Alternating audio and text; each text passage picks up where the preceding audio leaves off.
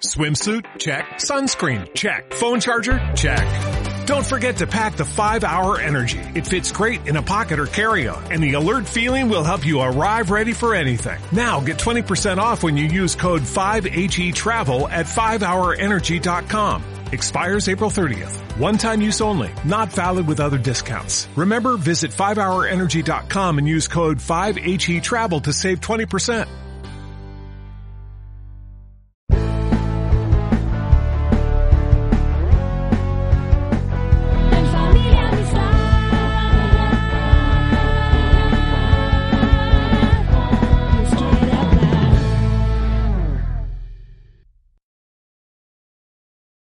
De sus cinturones.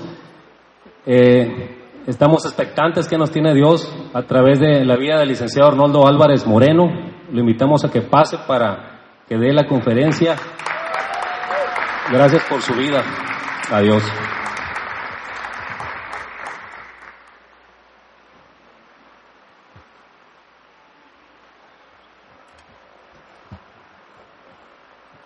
¿Qué tal? ¿Cómo están? Yo tengo una teoría, teoría profundamente teológica. Ni los más grandes teólogos de la historia han llegado a la conclusión a la que yo he llegado. Y es que Dios, de vez en cuando, se pone la camiseta de algunas naciones y los apoya en el fútbol. Y hoy se puso la de México. Y le ganamos al campeón del mundo 1 a 0. La mala noticia es que hay otras 32 naciones. Entonces esperemos que, que- Dios pues se vuelva a poner la camiseta de México eh, en algún otro partido. En la final, ¿le parecería? Esto no lo va a encontrar en libros de teología, se lo aseguro. Pero estoy seguro que así es. Estamos festejando el Día del Padre eh, y estamos felices. ¿Quién está feliz? Muy bien, porque hoy te quiero hablar acerca de eso, acerca de la felicidad. Rápidamente nada te quiero decir algo acerca del Día del Padre. Yo creo que hace mucho tiempo una pareja, un matrimonio se puso de acuerdo para que- ver qué día iban a festejar su día, el Día del Padre, el Día de la Madre, y la mujer escogió primero, como siempre, y dijo, yo escojo el 10 de mayo. Y el hombre trató de meterle en razón, pero es que si escoges el 10 de mayo, no sabes el 10 de mayo en qué día va a caer. Cada año va a ser diferente, no sabes si un día va a ser jueves y otro miércoles y otro lunes. Y la mujer echó esa mirada que saben echar las mujeres cuando el marido les da una recomendación. El marido, por el contrario, dijo, yo quiero que siempre sea en domingo. Punto. Así sé que me van a festejar no solo el domingo, sino todo el fin de semana. Y ese fin de semana es el que festejamos ahora. Señor, así que empezó el festejo yo creo que el viernes, lo continuó el sábado y tenemos que cerrar con broche de oro el domingo. Allá usted que escogió el 10 de mayo y solo se le festeja un día, nosotros tenemos todo un fin de semana para nosotros y todavía no termina. ¿Sí o no? Hablemos de felicidad entonces. Quiero que me acompañe a Hechos, capítulo 2, versículo 44. En los próximos 25 minutos les quiero hablar acerca del concepto de la felicidad en la vida del cristiano o del Hijo de Dios. Hechos capítulo 2, versículo 44, nos relata eh, de manera muy breve cómo es que eran los primeros cristianos. Los primeros seguidores de Jesús eran de la siguiente manera. Todos los creyentes estaban juntos y tenían todo en común. Vendían sus propiedades y posesiones y compartían sus bienes entre sí según la necesidad de cada uno. No dejaban de reunirse en el templo ni un solo día. De casa en casa partían el pan y compartían la comida. ¿Cómo? Con alegría. Le repito, no dejaban de reunirse en el templo ni un solo día. Y de casa en casa partían el pan y compartían la comida con alegría y generosidad, alabando a Dios y disfrutando de la estimación general del pueblo. Vamos a hacer una breve oración para entregarle este momento a Dios. Señor, te damos muchas gracias. Gracias, Señor, porque hoy ganó México y nos regalaste el mejor regalo que el Padre puede disfrutar el día de hoy, Señor, el fútbol. No se ofenda, señora, es el mejor regalo en este momento, ya seguirá el, el- el- el que usted le dará a su esposo. Gracias también por tu palabra, Señor, porque a través de ella podemos dar pasos seguros en un mundo que solo ofrece tinieblas y oscuridad. Estamos aquí el día de hoy porque queremos que nos hable, Señor. Queremos escuchar tu voz de manera clara, hablando a nuestros corazones. Amén. Voltea a ver a la persona que tiene al lado. ¿La puede definir como una persona alegre? Con toda sinceridad, ¿puede decir que la persona que está al lado es una persona alegre?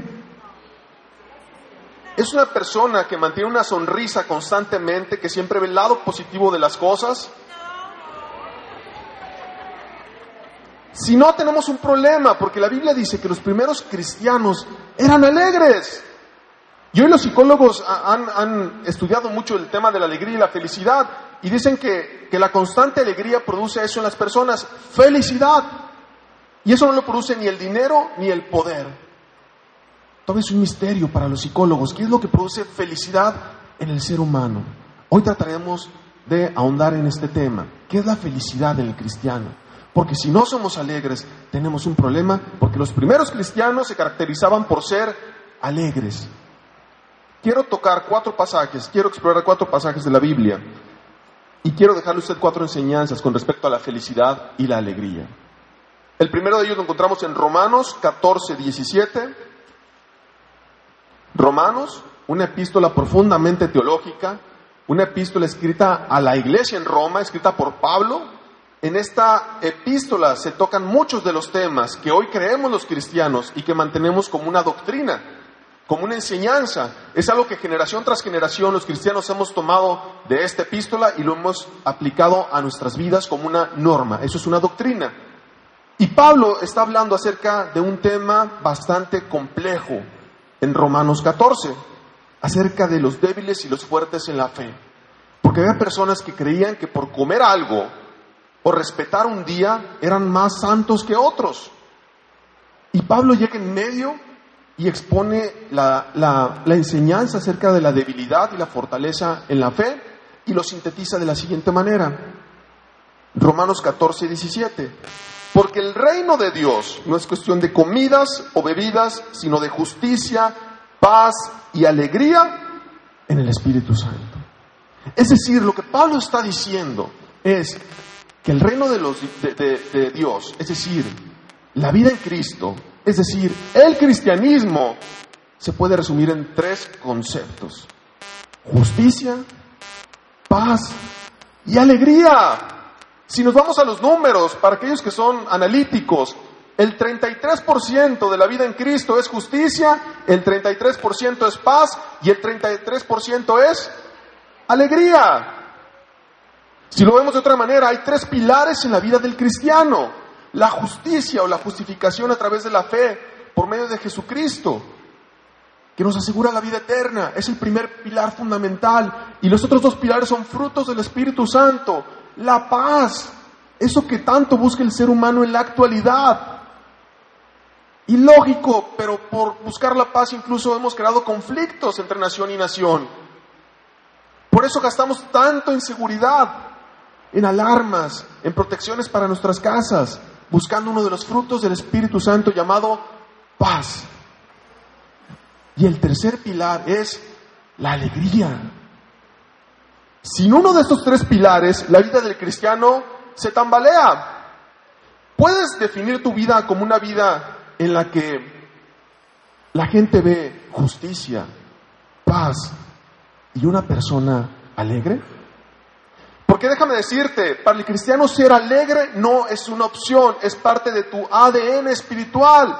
Justicia, paz y alegría debe estar siempre presente en tu vida. Y esa es la primera enseñanza del día de hoy. No es opcional para el cristiano ser alegre o no ser alegre. Tienes que ser alegre si es que Cristo vive en ti. Y por lo tanto, feliz. Enseñanza número uno, no es opcional. No es que puedas elegir o no, o no ser alegre. Tu vida en Cristo es alegría. Ahora quiero que me acompañes al segundo punto.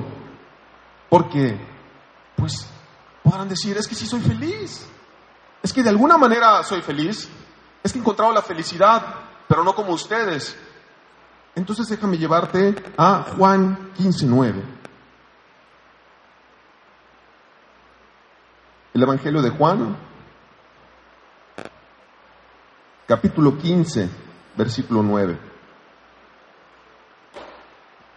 El Evangelio de Juan, de los cuatro evangelios, tres de ellos son muy parecidos, pero el Evangelio de Juan se cuece aparte totalmente. Lo que creen los expertos es que Juan escribió este Evangelio porque muchas de las cosas que hizo Jesús no estaban escritos en los otros tres. Y es un Evangelio, por lo tanto, complementario.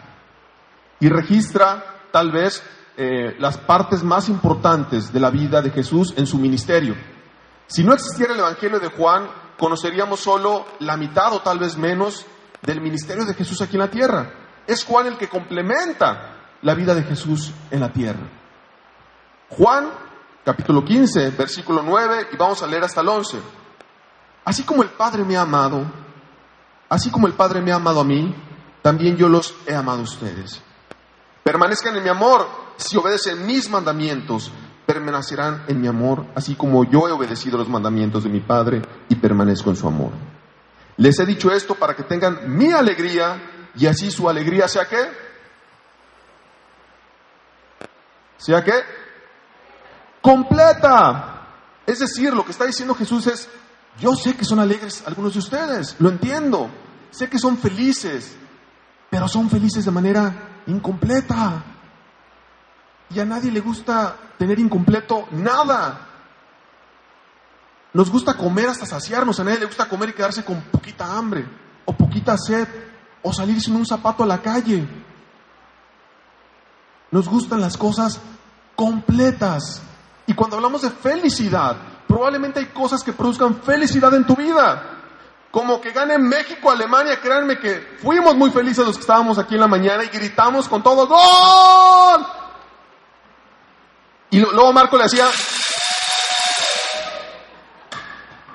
créame, lo disfrutamos y fuimos felices. Pero, ¿qué pasaría si perdemos el siguiente partido? Hasta ahí habría llegado nuestra felicidad. Y lo mismo pasa con el dinero. Y lo mismo pasa con la fama y con el poder. Te dan alegría momentánea, felicidad momentánea. Uno de los casos en los que me apoyo para fundamentar esto es la del actor Robin Williams. ¿Ha escuchado usted acerca de este actor, Patch Adams? La persona que fue considerada la más feliz del mundo en un momento dado en la historia del cine.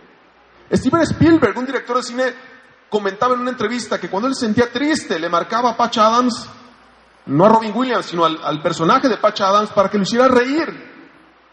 Y era la única persona que lo hacía reír cuando estaba en los peores momentos, Steven Spielberg. Y créanme que ese señor tiene dinero y puede contratar al psicólogo que sea.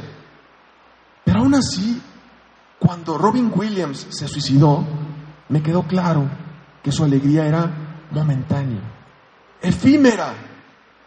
Era el hombre más feliz de la tierra. Y aún así no pudo complementar esa felicidad. Por lo tanto, la alegría y la felicidad que te ofrece Cristo es la alegría completa. No es que esté mal que estés fundamentando tu felicidad en lo que lo estás haciendo, en tu familia, en tu trabajo, en tu dinero. Está bien, lo que dice Jesús es, déjame complementar esa felicidad, porque si no seguirás buscando y buscando y buscando y no llenarás ese hueco con nada. Punto número uno, no es opcional ser alegre o no ser alegre. Punto número dos, nuestra alegría solo es completa cuando viene de parte de Jesús, del Padre Celestial. Punto número tres, vámonos a Lucas 10.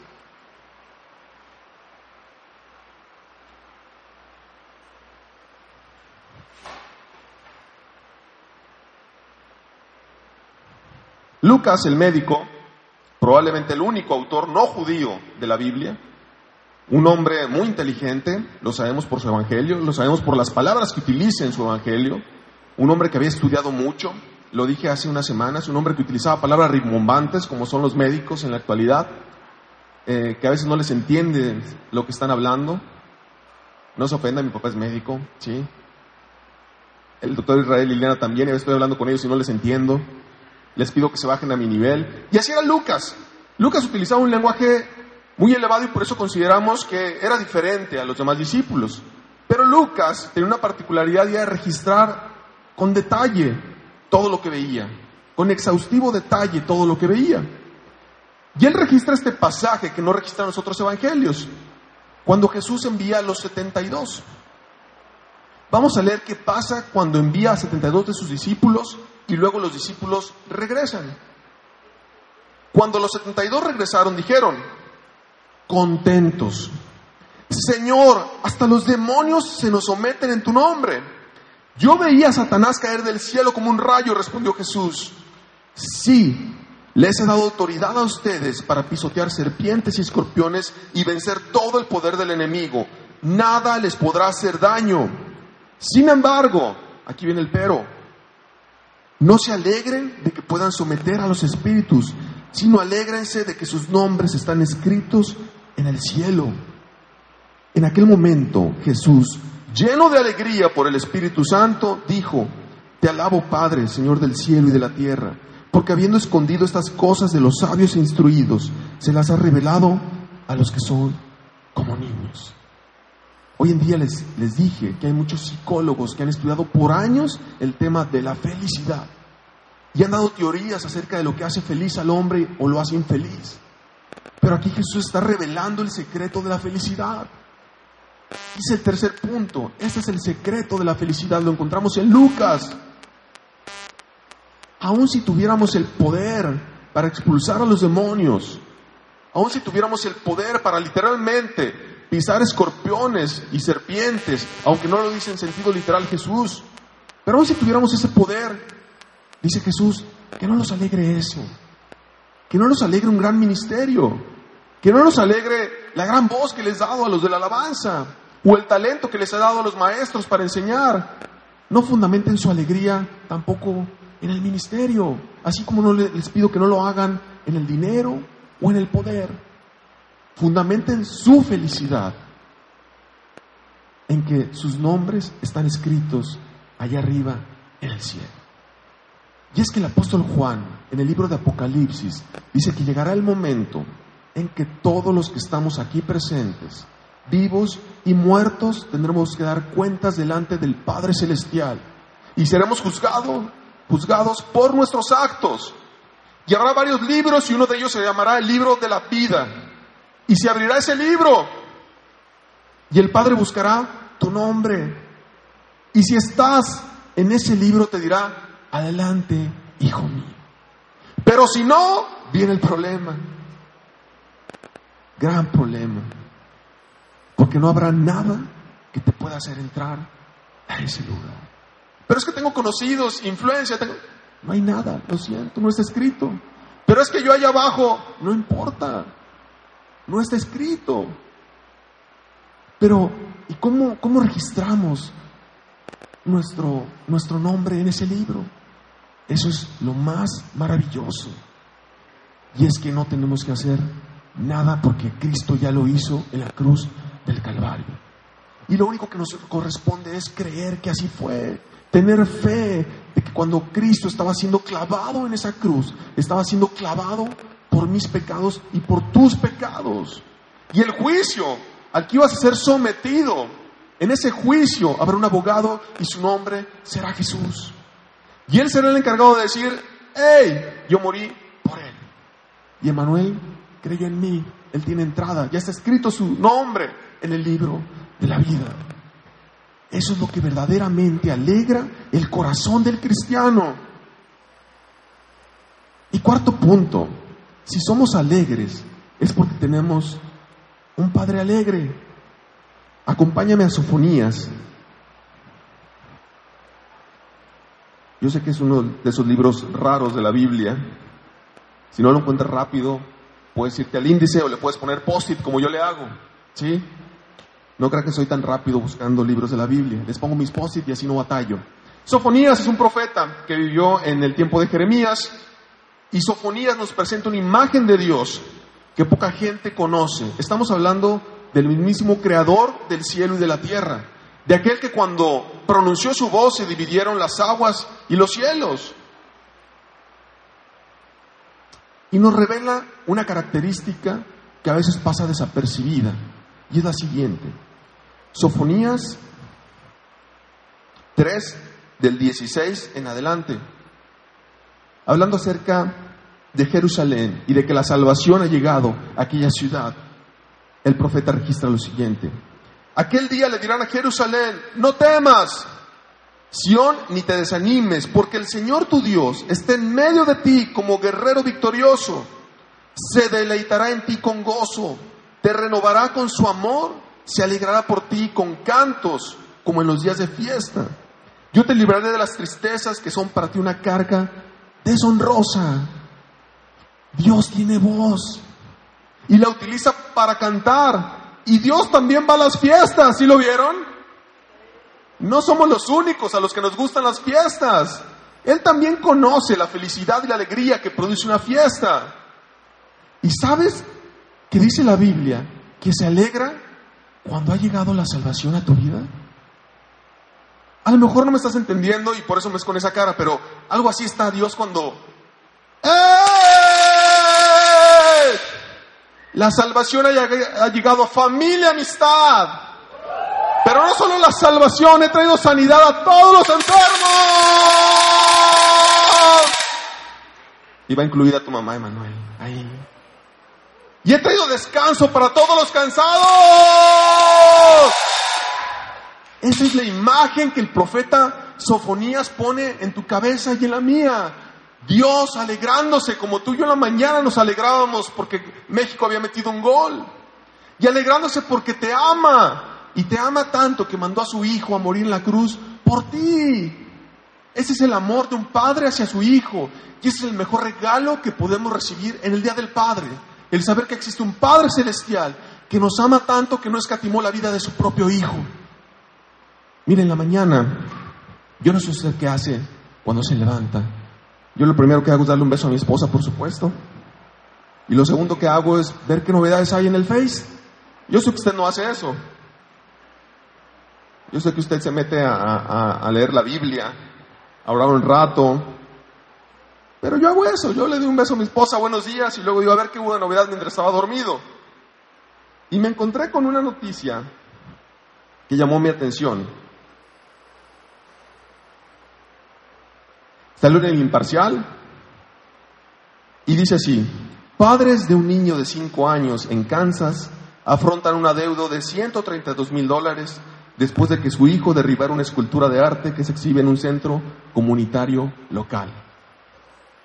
Imagínense, llevamos a nuestro hijo al museo para que se cultive un rato y termina tirando la Mona Lisa y ahora debemos millones, ¿no? Déjenme decirles qué fue lo que hicieron estos padres. Probablemente regañaron a su hijo, probablemente le dieron unas buenas nalgadas, pero déjenme decirle qué es lo que no hicieron. Estoy seguro, y aunque no los conozco, soy padre y estoy seguro que lo que no hicieron fue dejar de amar a su hijo. Yo he estado en esa situación cuando, créanme, quiero ahorcar a Matías. Hace poquito rompió un vidrio en casa de mi papá y rompió el vidrio más difícil de cambiar. Tanto así que nos tomó, creo que 15 días en cambiar un vidrio. Pero no lo dejé de amar. Pero Satanás es especializado en hacerte creer que por aquellas cosas malas que has hecho, Dios ya no te ama. Y eso no es hacer otra cosa que reducir a Dios al nivel de hombre. Es más, más bajo que los hombres. Porque como dejamos claro, ningún padre deja amar a su hijo, aunque haga una travesura de 132 mil dólares. Pero eso es la especialidad de Satanás, la condenación. Esa voz que llega a tu cabeza y te dice, ¿a poco crees que Dios te sigue amando? ¿De verdad, en serio, crees que sigues estando en el radar de Dios? ¿En serio? ¿De verdad crees que está escuchando tu oración en este momento? Por favor, después de donde tuviste ayer en la noche, ¿en serio todavía le crees a Dios? Y recuerdo al profeta Sofonías cuando me ha sucedido eso. no solo le creo, sino que sé que Dios en este momento está cantando y danzando de alegría por el amor que te tiene a ti y por el amor que me tiene a mí. Y si eso no te produce felicidad, créeme, no hay nada en este mundo que te la vaya a producir. Dios te ama. Y no solo te ama, es alegre cuando te ama. Y eso produce alegría y felicidad en el cristiano. Quiero cerrar esta mañana con algo especial. Mire, yo soy malo para bailar, pero malo, en serio, créame. Creo que hay alguien levantó la mano, créame que soy más malo que usted, en serio, ¿sí? Pero hay algo que caracteriza a la persona alegre, y es el brincar y el lanzar y el gritar y el decir cosas que no decimos normalmente. Yo no quiero orar hoy por usted. Yo quiero que le demos un regalo a nuestro Padre Celestial a través de esta alabanza que vamos a cantar. Y que cante con alegría, con gozo, como, como si le estuviera cantando de verdad a, a un Padre que puede ver físicamente, porque créame, Él lo está escuchando. Y que si no está acostumbrado a, danzar y a brincar, pues bueno, al menos muévalas, ¿sí? Levante los tobillos, es un buen primer paso, o muevas hacia atrás y hacia adelante, también funciona, pero mueva su cuerpo. Gócese porque Dios está gozando en este mismo momento por la salvación que ha traído a su vida. Y lo menos que podemos hacer es regresarle, regresarle a través de la alegría, también un regalo a Dios, con un corazón alegre. Creo que no me entendió. Mire, se va a parar, número uno. Número dos, si quiere venir aquí adelante o si quiere quedar en ese lugar, lo puede hacer. Pero en cuando empiece la música, vamos a cantar esta alabanza que habla de felicidad y de alegría, porque es lo que estamos experimentando en este momento. Alegría y felicidad, porque tenemos un Padre que nos ama y en el Día del Padre le queremos retribuir también con alegría.